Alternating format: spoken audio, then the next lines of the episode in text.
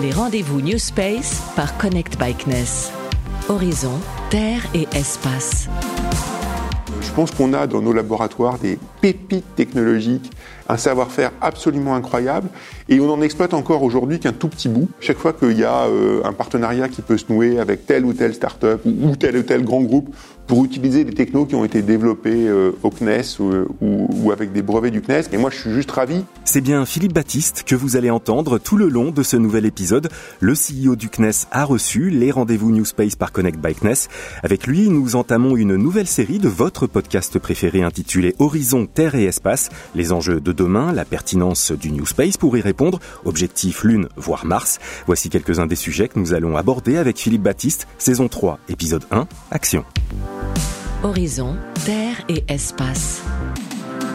Je vais commencer avec euh, bah, peut-être définir ce dont on va parler là dans, dans, dans, les épisodes à venir et dans celui-ci en particulier, avec une, euh, une définition que j'ai trouvée euh, on va dire sur un site référence, et c'est pour ça que je, vais la citer, c'est le site internet de BPI France qui indiquait qu'avec l'entrée sur le marché de la space tech, euh, de nouveaux acteurs venus du digital mus par un nouvel état d'esprit et une approche différente, du coup, euh, le monde du spatial connaît de profonds bouleversements, et c'est cette euh, transformation qu'on appelle New Space. Alors, il le date même à 2015 avec la première annonce donc de, la constellation OneWeb et 2016 avec le, premier retour sur Terre du premier étage de la fusée SpaceX. Est-ce que vous êtes d'accord avec cette définition? Bien entendu, par principe, je suis d'accord avec nos camarades de la BPI avec lesquels on est complice et, et on a beaucoup de projets conjoints. Alors, cependant, je ne sais pas si euh, est-ce que SpaceX euh, c'est un projet New Space comme on l'entend, et en particulier euh, de se dire est-ce que c'est un projet où c'est des acteurs du digital qui s'intéressent au spatial? Oui, sans doute, en partie. C'est aussi des masses gigantesques de capitaux qui ont été investis dans SpaceX par le gouvernement américain et qui ont euh, soutenu l'activité de SpaceX et qui continuent à soutenir de manière extrêmement forte l'activité de SpaceX. Euh, donc, c'est-à-dire que SpaceX n'est pas euh, le prototype d'une start-up qui a été montée dans un garage. Financé pas que par la NASA, par des contrats aussi de lancement qui sont toujours aujourd'hui des contrats de lancement en fait qui sont euh, des contrats de lancement payés par en particulier le, Department of Defense des États-Unis est payé très cher. Donc en fait, on est dans un modèle qui est très très différent du modèle européen. Déjà, il y a beaucoup plus d'argent qui circule, c'est évident, d'une part, et puis d'autre part, nous on est plutôt, alors là, je parle vraiment de d'Ariane 6, mais et après on va parler aussi New Space. Hein, on est plutôt dans un modèle où, où les États européens, à travers l'ESA, financent le développement du lanceur. Et puis après, euh, chaque lancement est vraiment négocié euro par euro entre la commission Ariane Espace ou euh, les États membres et Ariane Espace, etc. Alors qu'on voit qu'aux US, le, le, schéma est plutôt différent, c'est-à-dire qu'il y a beaucoup d'argent qui arrive sur chaque lancement, et peut-être par contre plus d'autonomie et plus de liberté euh, pour le développement du lanceur. Mais ce mot New Space, euh, il existe, on le lit partout, donc du coup pour vous, ça veut dire quoi? C'est des méthodes qui font beaucoup référence effectivement à l'écosystème digital et aux startups du digital. Donc euh, avec des approches qui sont des approches agiles, des capacités à se reconfigurer, des capacités à pivoter. Euh, donc c'est vraiment concentré aussi autour de petites équipes qui sont par nature extrêmement agiles, agiles mais aussi très fragiles, hein, sans vouloir euh, faire de mauvais jeux de mots. Pourquoi? Parce que vous êtes une start-up, ça veut dire que globalement vous êtes très encouragé à prendre des risques avec des capacités de, de reward qui sont très très élevées et ça c'est très bien, mais c'est aussi des, des, des, forts risques d'échec. Et, et en fait c'est ça qui caractérise cet environnement New Space comme dans d'autres secteurs c'est qu'en fait, cet environnement qui se développe, ce sont des petits acteurs qui n'ont une chance que de survivre qu'en prenant des risques extrêmement élevés. Et pour se financer, ils mettent un peu de leur argent perso, ils vont aller chercher des investisseurs et puis ils vont utiliser des aides d'État. Et ça, globalement, cet ensemble-là, c'est un environnement qui favorise le risque et qui favorise donc euh, l'innovation qui est derrière cette prise de risque. Et, souvent, on entend, dire, euh, bon, bah, l'innovation aujourd'hui, c'est les startups c'est une caricature, c'est pas vrai, parce que de l'innovation, euh, euh, de la R&D géniale, euh, j'en vois tous les jours chez nos grands acteurs traditionnels, j'en vois aussi évidemment au CNES, dans la maison, etc. Donc c'est pas simplement ça. Mais par contre, les, les, grands acteurs traditionnels du spatial, je pense aux entreprises, après on parlera du rôle des agences, eh ben évidemment ils sont plus averses au risque, parce que c'est pas la manière dont ils se sont construits, et c'est pas la manière dont ils se dont ils se pérennisent. Donc c'est pour ça qu'en fait il faut qu'il y ait, et ça c'est vrai dans le spatial, mais encore une fois je pense que c'est vrai dans beaucoup d'autres secteurs, en fait, il faut arriver à trouver un équilibre gagnant-gagnant entre de nouveaux acteurs qui arrivent, qui sont émergents, qui veulent dévorer le monde, qui prennent des très gros risques, et, et ça, c'est vachement intéressant parce qu'on le fait, on le fait pas autrement. Et puis à côté de ça, des acteurs qui sont des acteurs plus installés et qui eux, évidemment, sont beaucoup plus prudents dans leurs investissements parce que quand vous faites un investissement et que vous êtes dans une grande entreprise, ben, vous voulez avoir une probabilité de succès qui est élevée et puis euh, et puis un rendement qui est peut-être plus modeste que le rendement visé par la start-up. Donc on voit bien que ces deux équilibres qui sont, il n'y en a pas un qui est meilleur que l'autre mais simplement, on ne peut pas se priver de ce qui arrive justement avec, euh, avec le New Space. Une des choses qui diffère un tout petit peu entre, puisqu'il y a beaucoup de choses qui viennent du digital dans le, dans New Space, hein, dans cet esprit, c'est que le secteur spatial, en fait, il part, si je caricature, du hardware, c'est-à-dire vraiment euh, le lanceur, le satellite, euh, gros, moyen, petit, et puis tout au bout de la chaîne, il y a l'exploitation des données et justement le digital sur l'exploitation des données. Donc ce modèle de New Space basé sur des startups, il est vraiment mais parfaitement adapté à l'ensemble du secteur aval. Pourquoi? Parce qu'en fait derrière c'est de l'exploitation des données, c'est des temps caractéristiques pour le développement, le time to market qui sont relativement faibles, c'est-à-dire que c'est le temps du développement euh, d'un soft, d'un produit, d'un concept. Et puis c'est des capitaux investis initialement qui peuvent être élevés, mais qui, mais qui, euh, enfin, il n'y a pas besoin d'investir puis d'attendre 10 ans pour avoir euh, le résultat. C'est très différent quand vous vous intéressez à l'amont du spatial, euh, parce que euh, vous regardez un gros lanceur, bah, qu'on le veuille ou non, il n'y a pas d'exemple aujourd'hui sur Terre de gros lanceur qui a été développé en moins de 10 ans, pour faire, mmh. pour être un peu grossier. Donc ça veut dire la question, est-ce que ce modèle New Space il est adapté ou pas? C'est moins évident. Ça ne veut pas dire qu'il n'est pas adapté, mais c'est moins évident. Mais le New Space, c'est aussi le New Space des lanceurs. C'est des gens qui arrivent avec euh, vraiment des, des, idées très fortes. Par contre, il faut que nous, on arrive à les aider en trouvant des financements et en s'adaptant à des temps longs. C'est pas complètement évident non plus. Vous l'avez dit, euh, le, le New Space est particulièrement adapté justement à tout le secteur aval, ou du moins à, différents types d'applications. Euh, Qu'est-ce qui fait que pour vous, euh, on, on, aura encore plus besoin justement de ces données spatiales euh, et, et qu'elles viendront encore plus, euh, je dirais, alimenter le, le, le, cours du New Space, ou en tout cas de, de ce nouveau secteur spatial? Oui, alors la question des données et du, du spatial, c'est une question majeure. Première réponse, les données du spatial, c'est les données pour l'observation de la Terre, et donc pour comprendre quel est l'état de la Terre aujourd'hui, mais c'est aussi des données qu'on va utiliser pour comprendre ce qui se passe aujourd'hui et se projeter vers demain.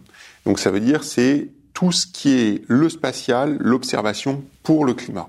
On sait tous, et je ne vais pas revenir là-dessus, que euh, est au cœur d'un processus de réchauffement qui pose d'immenses questions. Et puis, et donc, en particulier, on veut travailler à la source pour réduire la production de gaz à effet de serre divers et variés. Le meilleur moyen de monitorer ces différents éléments, de comprendre l'impact de tel gaz, de telle élévation de température à tel endroit, euh, etc., c'est le spatial. Parce que le spatial, il permet d'avoir une vue globale à l'échelle de la planète de plein de mesures distinctes qui vont être capables de nourrir notre compréhension de l'écosystème Terre à l'instant T, tout de suite là, mais surtout on va être capable en faisant ça de nourrir des modèles mathématiques qui sont développés par les climatologues ou par les météorologues qui modélisent les évolutions du climat. C'est absolument central. Si on n'a pas ces mesures qui viennent de, de l'espace, on n'a pas de projection de ce qui va se passer demain. On ne sait pas faire.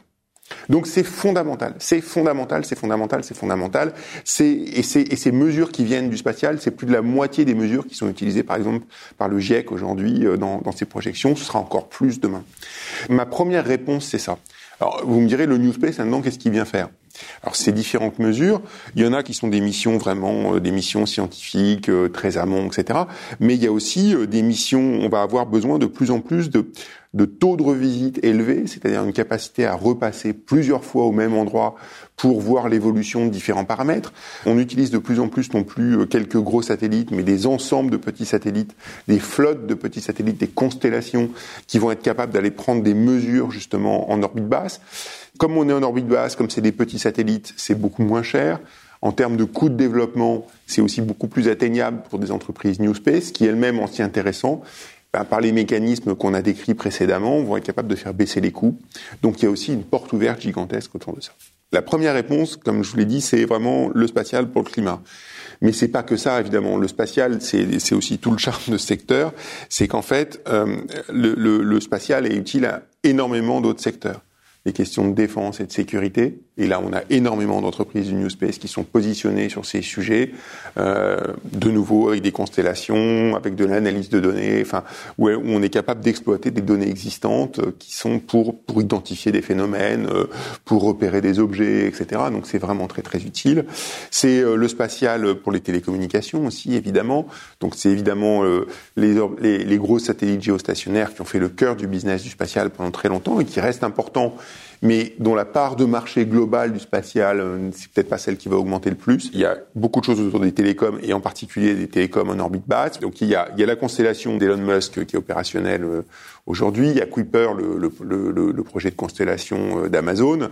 Et puis il y a aussi la constellation européenne qui a été votée au Parlement européen. C'est donc le lancement d'une constellation européenne en orbite basse pour justement faire des télécoms qui vont nous permettre d'avoir une forme de souveraineté européenne qui est absolument, absolument essentielle pour avoir des télécommunications qui passent par l'orbite basse. L'intérêt, juste en deux mots euh, de, ça, c'est quoi? C'est que quand vous êtes en orbite basse, vous êtes près du sol, quelques centaines de, kilomètres versus 36 000 quand vous êtes en géo. Et, et ça, derrière, ça veut dire quoi? Ben, Ça veut dire que euh, vous avez des temps de, de communication, des durées de latence qui sont extrêmement faibles. Puis c'est surtout la question du temps réel. Le temps réel est essentiel, c'est-à-dire ce qu'on appelle temps réel dans le mmh. monde du numérique, hein, c'est la capacité, vous envoyez un message, vous le recevez en temps réel, donc immédiatement, avec des temps de latence qui sont très faibles. Et ça, vous ne pouvez pas l'assurer quand vous êtes en orbite géostationnaire. Le signal met trop de temps en fait à se propager, à revenir. Donc ça, c'est très intéressant aussi. Euh, voilà, j'ai cité quelques exemples du spatial, mais il y en a encore plein d'autres. Et toujours quand on pense New Space, et c'est un peu ce qui euh, ce qui nous euh, concerne aujourd'hui, on, voit qu'il y a quand même beaucoup d'industries terrestres qui n'ont pas de près ou de loin d'ailleurs de rapport direct avec le, spatial. Je pense, je sais pas, à l'agriculture, le secteur maritime. On peut même penser à, la gestion au sens le plus large possible de, des territoires, dans l'aide à la décision, par exemple. Selon, enfin vous, vous êtes vraiment convaincu que le New Space euh, va, va à sa place, va se pérenniser dans, dans ces secteurs-là? Alors, je, je, je, suis convaincu que le spatial va jouer un rôle déterminant dans ces différents secteurs, et je pense que là-dedans, euh, le New Space aura toute sa place. Euh, alors, si on reprend les exemples euh, que vous mentionniez, l'agriculture, Derrière, le, premier exemple qu'on a immédiatement en tête, c'est l'agriculture de précision. Donc c'est un tracteur euh, complètement robotisé qui va être capable de se positionner automatiquement avec Galileo qui va euh, permettre de positionner directement le, le tracteur. Mais il y a aussi tout un autre champ qui est peut-être une agriculture qui est un peu moins high-tech, mais pour laquelle le spatial est absolument essentiel. Et je pense à plusieurs partenariats qu'on a à travers le Space for Climate Observatory, euh, le, le, SCO, donc qui est une initiative qui, qui, vise justement à fédérer des projets partout dans le monde. Moi, j'ai en tête par exemple ce projet au Maroc où, euh, où euh, ce qu'on fait, c'est que on regarde euh, avec un téléphone qui n'est pas forcément un téléphone dernier cri, simplement pour quelqu'un qui a une parcelle à un moment donné, ben, compte tenu des prévisions météo en utilisant du spatial, et eh ben à quel moment est-ce que ça va être le plus utile, par exemple, d'irriguer? Et quel volume. Donc simplement des informations, pas forcément des informations très complexes et packagées dans un environnement digital dernier cri, mais euh, qui sont simplement poussées à l'utilisateur de manière extrêmement simple. C'est aussi ça le spatial pour l'agriculture. Donc c'est vraiment des exemples qui sont nombreux. Le secteur maritime, euh, le spatial, il irrigue aussi à travers, euh, bah, je sais pas, euh, sur les bateaux de pêche pour simplement être capable de mesurer vos quotas, savoir ce que vous avez pris, ce que vous n'avez pas pris, pour être capable de vous repérer, pour être capable aussi euh, de, de, vous secourir s'il y a un problème. Le spatial est aussi extrêmement utile pour, euh, euh, bah on sait que par exemple avec les interférences électromagnétiques, on est capable de, de, de, repérer des navires qui par exemple auraient la mauvaise idée de couper leur leur, système d'identification. Exactement, leur système d'identification. Et on sait très bien que il y a énorme, dans, dans, tous les pêcheurs clandestins font ça, donc ça permet aussi de repérer les, les pêcheurs clandestins. Demain, les grandes compagnies de navigation maritime qui vont utiliser le spatial, alors elles l'utilisent déjà aujourd'hui pour communiquer, évidemment, pour les prévisions météo, mais c'est aussi demain pour éventuellement modifier légèrement leur route, pour tenir compte de tel ou tel courant, et donc de réduire un peu leur consommation énergétique de quelques pourcents. Hein. donc, euh, mais ces quelques pourcents, bah, non seulement ils pèsent leur poids en CO2, mais ils sont aussi intéressants pour les entreprises pour réduire leurs coûts. Et puis la gestion des territoires, euh, eh bien on voit toutes les politiques publiques aujourd'hui qui sont irriguées par le spatial. Alors que ce soit, euh, j'ai envie de dire, euh, un certain nombre d'administrations, et je ne parle pas nécessairement en France, mais qui vont utiliser le spatial pour savoir si vous avez une piscine dans votre jardin ou pas, et si par hasard il n'y a pas une taxe que vous auriez vous auriez oublié de payer. Mais c'est aussi euh, le suivi des constructions, c'est le suivi de la biodiversité, c'est le suivi du trait de côte, c'est enfin énormément de sujets qui sont irrigués aujourd'hui et encore plus demain par le spatial. Et on a besoin du New Space pour faire l'intermédiaire entre ces données qui arrivent et qui arrivent souvent de manière un peu brute, et puis des applications qui vont arriver derrière à l'utilisateur final. Donc euh, on a besoin de cette couche intermédiaire, et le New Space a un boulevard là-dedans. Et alors, du coup, quel est le rôle du CNES? Il fait figure de, de quoi? De, euh, de, force de l'ordre qui régule la circulation, de d'accélérateur, de transporteur, de, de booster? Alors moi, je me place pas du tout dans une logique de, de, de force de l'ordre. Hein. Enfin, peut-être sur, sur un certain nombre de sujets. Il y a quelques questions de régulation qu'on va aborder. Non, mais ouais. peut-être sur quelques sujets, mais mais pour le développement de cet écosystème, euh, nous, notre, moi, mon, mon, mon seul sujet, mon seul objectif, c'est justement que cet écosystème se développe en France, évidemment en, France et en Europe, mais qui se développe fortement en France. On a des champions du grand spatial euh, qui, qui s'est développé euh, tout au long des dernières décennies, et je pense que le CNES a joué un rôle essentiel euh, là-dedans. On va continuer à investir avec ces grands acteurs traditionnels, mais à côté de ça, on pense qu'il y a de la place pour, les, pour de nouveaux acteurs, et donc on investit là-dedans. Et on investit, ça veut dire quoi? Ça veut dire que bah, non seulement on essaye d'accompagner des gens qui ont envie de créer des startups dans, dans le domaine du spatial, que ce soit des gens proches, euh, des, des, gens qui viennent du CNES, euh, qui viennent euh, des cousins, que ce soit au CNRS ou, ou ailleurs, mais aussi des gens qui viennent de l'industrie ou des gens qui viennent de secteurs complètement différents et qui ont une idée de business dans le spatial, mais qui n'ont pas forcément la techno. Et moi, je pense que fondamentalement, notre rôle, il est aussi de voir comment on peut les aider je pense qu'on doit être extrêmement ouvert. Moi, c'est vraiment c'est mon c'est mon motto. Euh, je pense qu'on a dans notre dans nos laboratoires des pépites technologiques, un savoir-faire absolument incroyable, et on en exploite encore aujourd'hui qu'un tout petit bout. Et donc moi, je suis à chaque fois qu'il y a euh, un partenariat qui peut se nouer avec telle ou telle start-up ou, tel ou tel grand groupe pour utiliser des technos qui ont été développés euh, au CNES ou, ou, ou, avec des brevets du CNES. Et moi, je suis juste ravi. Le but du jeu, c'est que euh, ce qu'on ce qu'on fait, ce qu'on construit, qui est vraiment au top de la tech, qui soit euh, utilisé le plus rapidement et le plus efficacement possible. Donc, je me place pas du tout en, police du système. Je pense que c'est un système. Ça, ça, a peut-être été à un moment donné le rôle du CNES. C'est plus du tout le cas, euh, je pense, euh, aujourd'hui. On est incontournable pour un certain nombre de questions, de régulation, etc. Bien sûr. Mais après, je pense qu'aujourd'hui, il faut, faut aussi voir que le spatial évolue tellement vite et à une telle vitesse le jour où on verra vraiment des, des, boîtes investir dans le spatial sans qu'on soit du tout au courant, mais ce sera presque un succès entre guillemets parce que parce que ça veut dire que le système s'est tellement développé que voilà il, il, se développe de partout. Il y a plein de secteurs industriels où c'est le cas déjà aujourd'hui, euh, pas dans le domaine du spatial, mais dans, chez, chez des cousins. Bon voilà, donc moi je veux qu'il y ait une activité très forte économique autour du spatial, ça fait partie de nos enjeux et nous on est là évidemment pour aider, pour le développer et puis pour le guider dans un certain nombre de directions qui nous semblent essentielles pour l'État. J'essaye de retraduire ce que vous venez à l'instant de dire. on pourrait imaginer que à terme, alors je ne sais pas de, de, de combien d'années, mais euh, par exemple, euh, une division comme celle de Connect by CNES puisse euh, sortir carrément du, du, cadre du CNES, enfin devienne tellement grosse que voilà, il lui faut sa propre structure, son propre fonctionnement. Bon, je, tout est possible, mais je pense que l'intérêt majeur de Connect by CNES, c'est bien de connecter le, le, CNES avec son savoir-faire technologique, avec ses moyens d'essai, avec ses capacités à, à faire des choses et, et l'extérieur. C'est ce pont-là qui est absolument essentiel. Connect Byteness, c'est aussi sa capacité d'évangélisation du spatial vers des secteurs industriels qui savent pas forcément immédiatement euh, pourquoi est-ce que le spatial pourrait les, les, pourrait les aider. Exactement. Ouais. Donc moi, je pense qu'aujourd'hui, Connect by CNES, il est dans le CNES. Est-ce que demain, il faut changer ça ou pas? Euh, Tout est possible. Je suis pas sûr que ce soit la priorité. Donc l'important, c'est la connexion. Au cours de, de, différents entretiens, et notamment liés à, aux notions d'espace durable, je savais même pas qu'on pouvait parler de, de, durabilité, en tout cas dans, dans l'espace, mais, mais c'est une vraie question qui, qui, se pose euh, actuellement. Il y a, il y a même euh, la, la conception de satellites ou d'engins de façon générale euh, que moi j'ai nommé technodégradables, bon bien sûr en analogie à, à biodégradable Pour autant, quand euh, on est euh, comme vous, euh, patron du CNES, est-ce qu'on, enfin, quel, quel, genre de questions on se pose pour repenser les, les, les, vieux paradigmes de conception, par exemple, de satellites, parce que ça fait 60 ans qu'on les construit et qu'on les fait vivre finalement de la même façon. Il y a beaucoup d'acteurs, beaucoup d'investissements dans le spatial. Donc il y a beaucoup de nouveaux satellites qui arrivent et donc effectivement il y a un potentiel risque d'encombrement d'un certain nombre d'orbites. Alors c'est pas tellement les orbites géostationnaires qui sont très éloignées et où finalement les choses entre guillemets sont très statiques. C'est plus l'orbite basse qui est potentiellement la plus encombrée et la plus compliquée à gérer. On voit bien que si les choses ne se règlent pas euh, dans, dans, les années qui viennent, on va avoir un vrai encombrement de l'orbite et donc avant tout un problème de, de simplement de disponibilité de cette orbite qui est très intéressante.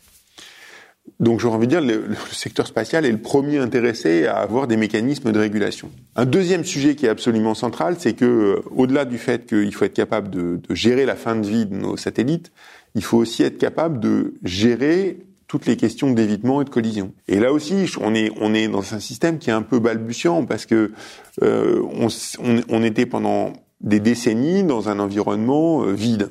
Bon, je dis pas que c'est c'est pas la place de la Concorde à 18 heures. Mais enfin, il commence à y avoir du monde. Et des alertes, des évitements, des, manœuvres à mettre en place, il y en a tous les jours. C'est encore au niveau mondial très artisanal.